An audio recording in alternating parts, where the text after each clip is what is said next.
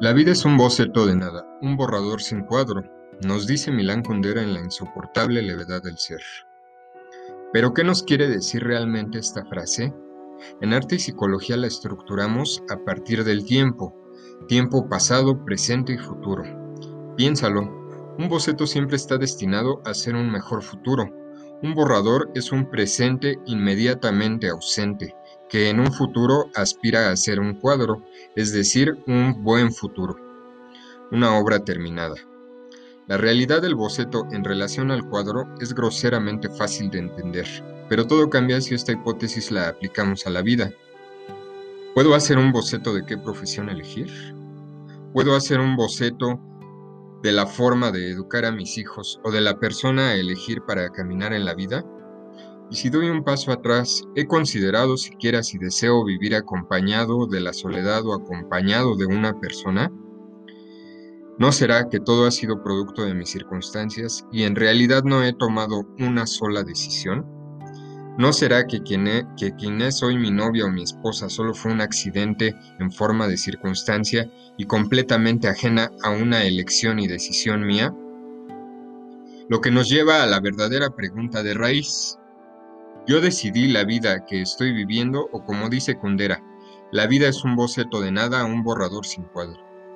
Buenos días, tardes o noches. Bienvenido al episodio número 6 de Arte y Psicología. Bueno, ya nos encontramos de nuevo en este, en este episodio de Arte y Psicología. En esta ocasión vamos a hablar de, de un fenómeno psicológico. Al final, eh, ustedes escucharon el prólogo. Esto nos lleva entender las decisiones desde el punto de vista psicológico. Tomamos como referencia, bueno, esa frase, ese extraordinario autor, Milán Kundera, La insoportable levedad del ser, un libro que les recomendamos en Arte y Psicología, donde es una historia que explora el existencialismo, pero no deja de ser novela, que es lo, que es lo agradable desde nuestro punto de vista, es lo agradable en este libro, sin dejar de lado el tema existencial, se mete a contarte una historia y sin dejar de lado eh, la recreación a través de una historia, de una novela, entra profundamente en la parte existencial y en varios fenómenos psicológicos. Viene al inicio una frase acerca del eterno retorno. Al inicio de este libro viene una, lo que es una frase de, del eterno retorno y nos plantea aquí Kundera que, pues cómo es que la vida es un tema tan abstracto de entender, mientras que si yo dibujo un plano, si yo hago una pintura, tengo tiempo para hacer bocetos, tengo, digamos, la visión desde, un, desde una perspectiva ausente de esa misma dimensión me hace que yo pueda, mediante esa lejanía, entender tal realidad de la pintura y a través del boceto ensayar para plasmarlo en el momento en que ya decido que ya no va a ser un borrador, sino que ya va a ser mi, mi obra cumbre, mi, mi obra a ejecutar se va a plasmar de la mejor manera en tanto que yo ya ensayé dentro de esos bocetos y borradores. La pregunta es cómo hacer esto en la vida, cómo realizar esta misma fórmula pero en la vida diaria. ¿Cómo es posible que yo pueda hacer tales bocetos de mi vida? Según lo que aquí está planteando Kundera, que bueno, no es que sea incorrecto, es imposible y entonces nosotros vivimos en ciego porque todo lo que ejecutamos no nos va a servir de nada y como se dice coloquialmente nos vamos a dar cuenta a toro pasado. Por eso eh, una de las principales emociones en el ser humano es la añoranza y la nostalgia. Piénsenlo, si ustedes ya están en una etapa no sé, después de los 30 años, van a tener nostalgia acerca de cuando ustedes estudiaban secundaria o prepa, incluso de cuando ustedes estaban en la época de la niñez. ¿Por qué se dan cuenta ahora y por qué no se daban cuenta en el momento? Ustedes pudieron haber disfrutado en su momento ciertos eventos. Se me ocurre, por ejemplo, en la prepa o en la secundaria, que es la, la adolescencia, una de las etapas más instintivas en el ser humano, porque empezamos a, descubrir varios placeres sensuales que, que disfrutamos a través de los sentidos. Por ejemplo, pues empieza aquí el tema de la sexualidad, empieza aquí el tema de disfrutar a través del cuerpo. Muchos, muchos adolescentes es esta época en que empiezan a tomar. Otra vez es un placer instintivo es una sensación distinta, es como que ese, ese despertar en apreciar los placeres instintivos. Entonces, ¿qué sucede aquí? Bueno, a lo mejor en ese momento recuerdan y eh, ya, ya ah, a tiempo pasado recuerdan haber vivido muy felices, pero ¿en qué sentido? Sobre todo van a ser eventos explosivos, alguna novia, algún evento en específico, a lo mejor eh, algún premio que ganaron, alguna competencia, pero así como época, como que en, esa, en ese periodo de tiempo ustedes se mantuvieran felices únicamente por estar viviendo el periodo de la adolescencia, esto no ocurre, probablemente era al revés. Cuando estaban viviendo esa etapa, ustedes ya querían que ya acabara para llegar a lo siguiente. Se acordarán a lo mejor que cuando estaban, estaban de adolescentes ya añoraban trabajar y ya no querían estudiar, o ya añoraban desear, eh, perdón, ya añoraban llegar a terminar, a culminar esa etapa de la prepa para continuar a la universidad y lo mismo en la universidad ya querían terminar. ¿Para qué? Para encontrar eh, la vida laboral. Y entonces el humano siempre está donde no está. Es decir, si yo estoy en el presente, estoy viviendo en el pasado o en el futuro. Me encuentro presente en este presente únicamente en cuerpo, únicamente en espacio, pero no dentro de mi momento psicológico. Cuando tengo arriba de 30 años, quiero regresar al pasado y quiero volver a vivir lo que es mi adolescencia. Pero cuando estoy ya en esos 30 años y ya tengo una vida laboral, entonces quiero regresar al pasado y quiero vivir, a ver, retomando la idea otra vez, retomemos la idea. Cuando estoy, cuando soy adolescente ya quiero llegar al futuro y quiero entrar en la vida laboral. No estoy en el presente, estoy en el futuro. Pero ese futuro ya llegó, ya tengo más de 30 años, ya tengo vida laboral, ya me puedo mover, ya tengo dinero, ya tengo una vida propia, ya nadie, ya no dependo de lo que me dejen o no me dejen hacer. Y entonces ahora quiero regresar al pasado otra vez no estoy donde estoy, no estoy en mi presente, estoy en donde no estoy y estoy viviendo el pasado, añorando el pasado. Bueno, eh, esto es lo que básicamente nos plantea Milán Kundera, que él lo ve desde un punto de vista un tanto pesimista y dice que es imposible vivir de otra manera más que en tiempo pasado, más que podemos ver nuestra vida únicamente cuando ya fue vivida y cuando ya sucedió y cuando ya no podemos hacer ningún cambio enfocándonos aquí en las decisiones. Yo tomo una decisión, mm, bueno, aquí antes es, es, importante aclarar que siempre una decisión implica una elección y una elección siempre va a traer por antonomasia, por, por una cuestión natural, una elección siempre va a implicar una renuncia. No puedo yo estar en todo tengo que elegir. Si yo quiero una familia, bueno, tengo que renunciar a una soltería. Si yo quiero una soltería, tengo que renunciar a una vida en pareja o a una vida en compañía. Si yo quiero una vida exitosa, tengo que, eso implica a lo mejor, no sé, renunciar a una vida de completo tiempo familiar. ¿Se dan cuenta? Siempre hay una renuncia, siempre hay una renuncia. Ustedes quizá hagan este ejercicio mm, con aquella pareja con la que probablemente no terminaron.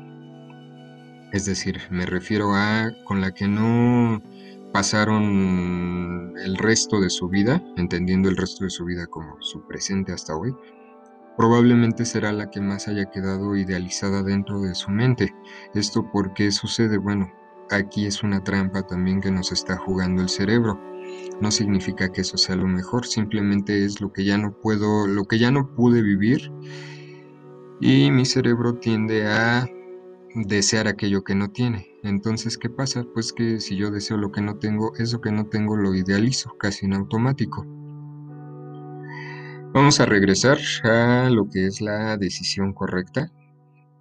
Bueno, aquí, ¿cómo yo voy a tomar la decisión correcta y cómo yo voy a, poner en jaque este razonamiento de Milan Kundera en donde me dice que no puedo, no puedo hacer yo bocetos de mi vida y que prácticamente cuando apenas voy haciendo el borrador eso ya se convirtió en una realidad y ya la terminé viviendo y entonces no puedo, no puedo tener ensayo. Bueno, aquí, aquí tenemos que hablar primero de lo que es una decisión correcta. Aquí hay dos maneras de entender. Bueno, primero, antes que llegar a la decisión correcta, decisión. Hay dos percepciones de, de entender una decisión. La primera va a ser en cuanto a la conciencia externa. La conciencia la conciencia externa, ¿cuál es? Bueno, tiene que ver con mis sentidos, todo aquello que yo aprecio con mis sentidos, con mis ojos, con mis, con mis oídos, con mi tacto, con mi gusto, etc. Una decisión externa, ¿qué significa? Bueno, que en el mundo material me vaya bien, a lo mejor yo tenía dos oportunidades de trabajo, tenía, tenía dos, dos llamados en dos empresas. ¿Qué significa que tomé la decisión correcta? Significa que la, la empresa que yo decidí hacerle, hacerle caso, tomarla, tomarla por buena, le fue muy bien y brilló y entonces ahí sigo y pasaron los años y ahí continúo. Esto desde el punto de vista de la conciencia externa si yo le atiné, sería haber tomado la decisión correcta. ¿Pero ustedes creen que yo puedo anteceder eso? Efectivamente, no, no se puede. Puedo fundamentarme, puedo fundamentarme en qué sentido. Bueno, puedo yo hacer un estudio, estudio a fondo de qué empresa está mejor y de esta manera entonces pues yo por lo menos fundamento mi decisión, pero la estoy fundamentando en cuanto a lo externo, en cuanto a lo material.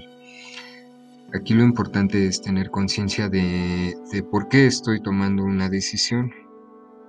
Entonces, repetimos, la decisión correcta en cuanto a la conciencia externa tendría que ver en que me vaya bien en lo material en que todo aquello del mundo externo, en este caso con el ejemplo de la empresa, que la empresa vaya para arriba y entonces eso me va a redituar a mí en que continúo con el trabajo, además de que de que pues cada vez adquiero, adquiero mayor promoción y entonces me desarrollo bien y en dinero no sufro, se dan cuenta, esto tiene que ver con la apreciación externa de los sentidos, esto tiene que ver con lo material, con lo que está fuera de mí, con lo que yo encuentro fuera de mí, todo el contexto exterior.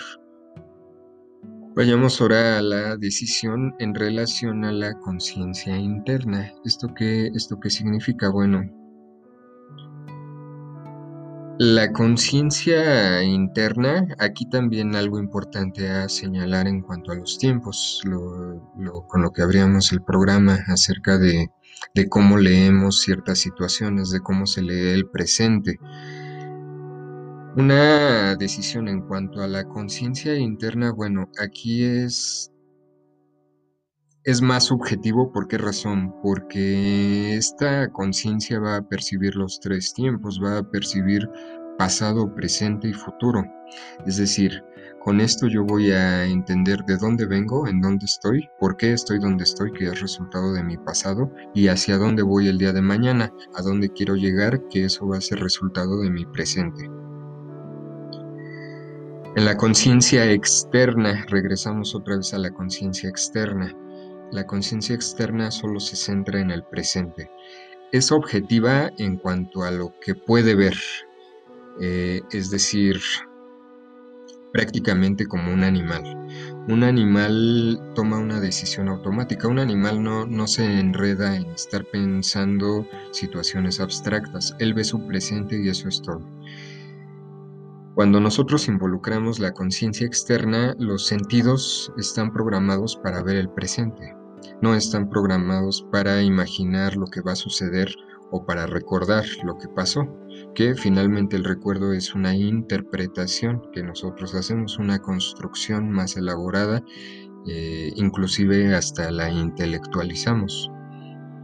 Aquí ya nos está dando, nos está dando una pauta y una una pista muy importante sobre por qué es tan importante que nosotros estemos más clavados en nuestro mundo interno, en nuestra conciencia interna, mientras que si yo me guío por lo exterior solo voy a ver el presente y entonces me voy a deslumbrar con cualquier situación del presente, ya llámesele a esto una pareja, llámesele a esto dinero, un coche, etcétera, y prácticamente siempre va a tener que ver con el presente pero el día de mañana entonces voy a llegar, quizá por suerte me va a ir bien, pero quizá quizá no va a ser así y entonces voy a vivir en ese en ese enredo de lo que la vida me hizo tener, la vida me hizo elegir y que yo estuve nada más como un agente pasivo de lo que iba a suceder, pero que yo en realidad no tomé ninguna decisión, simplemente fue un acto de lavado de cerebro conmigo mismo y jamás tomé una decisión. ¿Qué sucede cuando la gente piensa así? Siempre, esto siempre desemboca en una acusación. Cuando la gente piensa de esta forma, eh, nunca asume la responsabilidad de la vida que, que está llevando a cabo. Y empiezan frases acusatorias. Una de estas es al gobierno, con esto no quiero decir que el gobierno sea, sea un ejemplo a tomar y que sus acciones estén correctas, no, no, no, no, no, no va en este camino mi, mi comentario. Con esto me refiero a, a, que con esto, a que con este razonamiento la gente descansa sobre una acusación y no se pone a ejecutar sobre una responsabilidad. Si yo le echo la culpa al gobierno de mi baja situación económica, entonces yo ya descanso sobre eso y ya no tengo que juzgarme a mí, ya no tengo que ponerme a trabajar sobre mis acciones de ayer o sobre mis acciones presentes para mi, para mi vida el día de mañana. Y eso es más fácil. Eso, eso la mente lo realiza de forma automática. Cosa contraria a la conciencia interna. ¿Esto que implica? Bueno, tengo yo que hacer un examen introspectivo de mi pasado, mi presente y mi futuro. No significa que si yo lo hago me vaya a ir bien en cuanto a lo exterior. Es decir, pongamos otra vez los dos ejemplos de las dos empresas. Yo tengo, yo tengo dos elecciones que puedo Dos caminos a tomar implica una elección, pero implica también una renuncia. Bueno, si yo me guío por, el, por la conciencia interna que tengo que llevar aquí a cabo, ¿cuál será la ruta para yo entender y tomar la decisión correcta? Aquí la decisión correcta es conocerme, conocer mis pensamientos y mis emociones, y esto va a desembocar otra vez en acciones, como ya lo veíamos, ya lo veníamos platicando en podcasts pasados esto va a desembocar siempre en acciones. Entonces yo, por ejemplo, para, para tomar la decisión correcta en cuanto a qué empresa tomar, en cuanto a qué vida tomar, si quiero vivir casado, si quiero vivir acompañado, si quiero vivir solo, si quiero tener hijos o no, tengo que hacer aquí un diagrama donde tengo que poner los contras y los pros. ¿Y esto qué significa? Bueno, fíjense, de esta manera yo ya estoy analizando mi futuro, de esta manera yo ya estoy metiéndome en un terreno subjetivo. El día de mañana que la elección no haya sido la correcta en cuanto al mundo externo, es decir, si yo elegí una pareja y al final terminé tronando, terminé en divorcio, esto no significa que me haya yo equivocado en cuanto a mi elección de acuerdo a mi conciencia interna. En cuanto a la conciencia externa, sí, lo voy a leer como que fue una decisión equivocada. ¿Por qué? Porque es lo material. Todo lo que no tenga que ver con mis pensamientos y mis emociones se va a ver como externo. Esto va a ser material.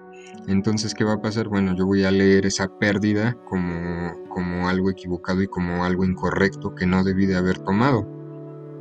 Sin embargo, si yo lo hice basado en las, en las elecciones en las razones correctas, no me voy a arrepentir y entonces aunque haya salido mal en el mundo exterior y yo haya tronado con esta pareja, en mi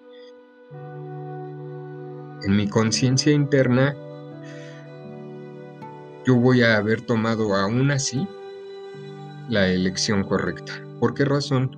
Porque si yo hice esa lista, ese diagrama de pros y contras, yo ya estaba preparado para enfrentar ese futuro que, pues en una pareja no depende solo de uno, depende de ambos y el, cualquiera de los dos es libre de irse en el momento que quiera.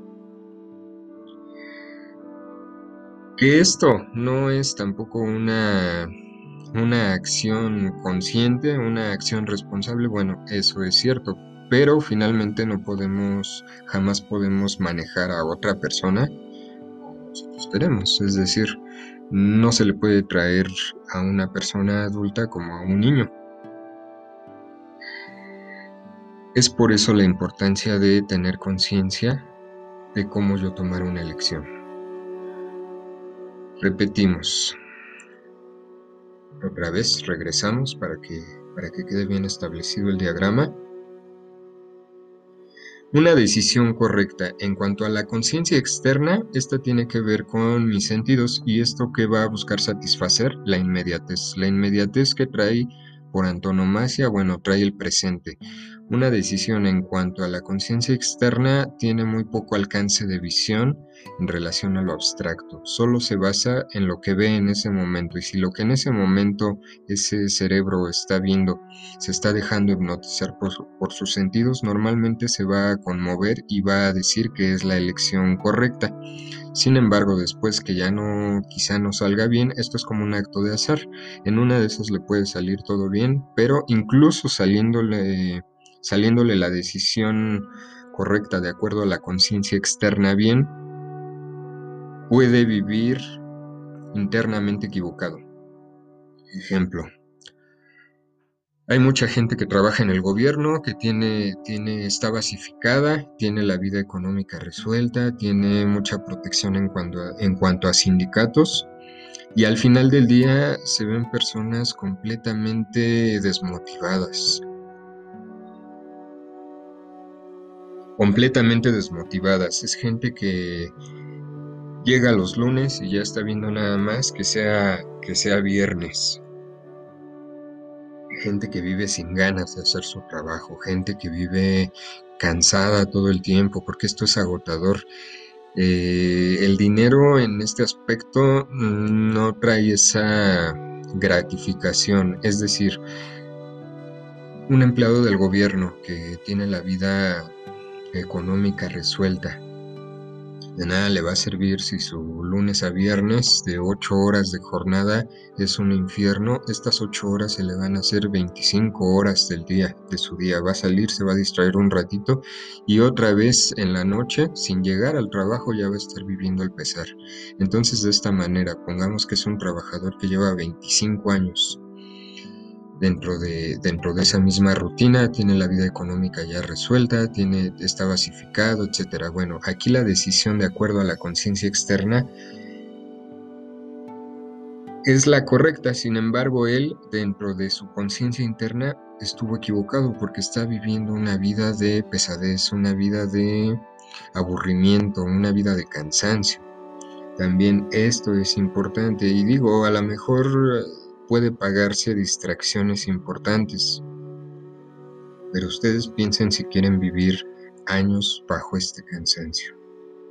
Ahora, ¿qué puede pasar en, el, en, el, en, la situación contraria? Bueno, yo de acuerdo a mi conciencia interna analicé lo que quería ejecutar, analicé el tipo de vida, a lo mejor dentro de eso, con toda conciencia, viendo qué iba a suceder si me salía mal, como si me salía bien, elegí una pareja y elegí casarme. ¿Qué sucede? Que en el momento que llega un divorcio, que llega llega el quiebre de esa relación, yo no lo voy a leer como una tragedia. ¿Por qué? Porque yo ya estaba consciente de que podía suceder eso. Y entonces, aunque la consecuencia externa se puede leer como que fue la decisión incorrecta, dentro de mi mundo interior yo voy a leer esa misma decisión aún y con el quiebre de pareja voy a entender mi decisión como la correcta. ¿Por qué razón? Bueno, porque entonces en mis en mis en todas mis mis vertientes que yo tenía para ejecutar esa esa acción estuvo, bueno, estuvo el vivir lo que era una vida en pareja, el saber lo que era vivir con una persona, las responsabilidades, el vivir inclusive la experiencia de un truene de pareja, estaba ahí en el mapa, no, no era mi, mi principal objetivo obviamente, pero estaba en el mapa. De esta manera, aunque no me salga bien en el mundo exterior, dentro de mi mundo interior va a ser la decisión correcta. ¿Y esto qué implica? Bueno, esto implica que, eh, fíjense aquí, otra vez, está, está, está dentro del mapa los tres tiempos, pasado, presente y futuro. porque En ese trueno de pareja, si yo lo hice con toda conciencia, ¿qué significa? Que yo sé por qué lo hice el día de ayer que elegí eso, sé por qué estoy donde estoy, tomando como presente ese trueno de pareja y sé a dónde voy a partir de ahora en cuanto a ese, esa vida en pareja. Yo tengo conciencia, no estoy echándole la culpa, no me centro en señalamientos acusatorios de esto es lo que siempre sucede cuando hay truenes de, truenes de relaciones, siempre la culpa es del otro y los dos están ahí anulándose, echándose la culpa al otro. Bueno, sí, el otro podrá haber hecho la conducta que fuera nocivamente, pero al final, ¿quién está ahí? ¿Quién dio ese paso? Al final, cada uno de nosotros damos el paso que queremos en nuestra vida. La vida es un boceto de nada, un borrador sin cuadro, dice Milan Kundera. ¿Qué opinamos al respecto? Opinamos que tiene razón y que, y que es tan solo esta una visión de la vida, pero de acuerdo a una situación en donde no tenemos conciencia. Que es muy fácil hablar de esta manera, leerla, clavarnos en el nihilismo, en el pesimismo, dentro de convertirnos agentes pasivos, es cierto, pero esto implica también que nosotros estamos aceptando ser ajenos a la conciencia, ser ajenos a términos abstractos.